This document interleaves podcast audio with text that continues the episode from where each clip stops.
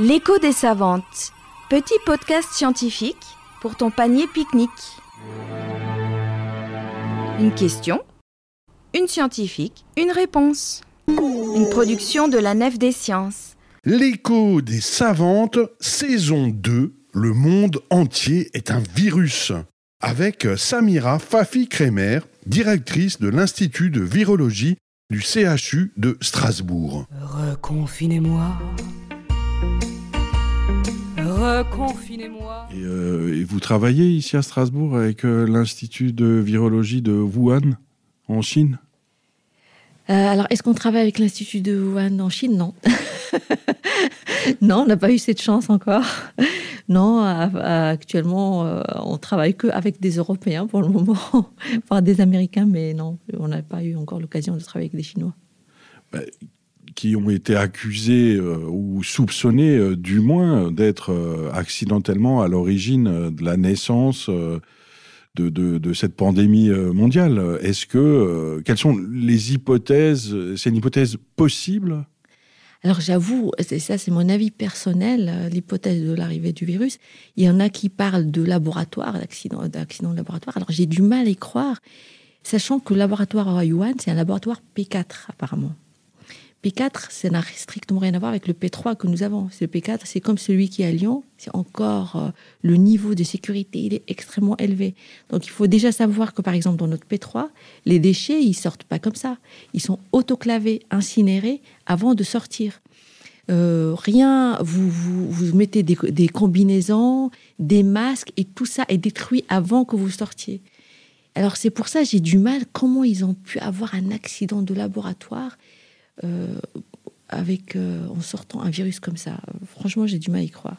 Ce que je sais par contre, c'est que en Asie, il y a eu, il y a beaucoup de chauves-souris et dans les grottes notamment. Et je crois que là-bas, aussi bien les spéléologues que les, même les gens, euh, nos- euh, les gens, la population normale qui consomme la chauve-souris, peuvent avoir un contact avec les chauves-souris. Et on sait que les chauves-souris, le type Rhinolophus, qui est en Asie, c'est un porteur de coronavirus, un grand nombre de coronavirus. Et on peut imaginer euh, que, euh, y a eu un contact peut-être avec des chercheurs ou avec des consommateurs, et qu'après ça a disséminé petit à petit. Mais euh, voilà, c'est mon hypothèse.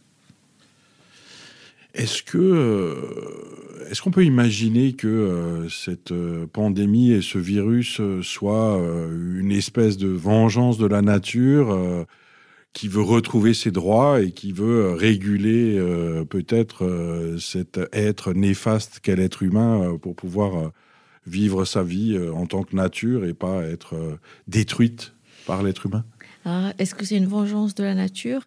C'est un peu beaucoup plus dire que l'homme est néfaste. Je suis pas certaine. On est quand même bon, on fait des choses pas bien, mais on fait des choses aussi bien.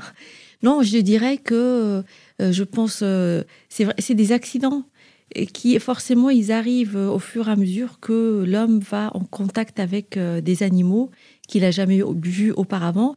Et ces animaux, peut-être qu'à force euh, d'être en contact, notre corps il va aussi s'habituer à ces nouveaux virus. De toute façon, c'est comme ça l'évolution. Malheureusement, c'est accéléré à cause du changement climatique et de la destruction des habitats de ces animaux. Ce qu'il faut dire, c'est que si on imagine que la nature se venge comme ça, elle n'a pas fini de se venger parce que, à mon avis, d'autres virus émergents, on en aura encore. Parce qu'on en a eu pas mal. hein. Il y a eu Ebola, Zika, tout cela, on l'a oublié parce que ils étaient cantonnés à certaines régions du, euh, du, du monde. Mais euh, pratiquement tous les 2-3 ans, on a des virus qui émergent. L'écho des savantes. Petit podcast scientifique pour ton panier pique-nique. Une production de la Nef des Sciences.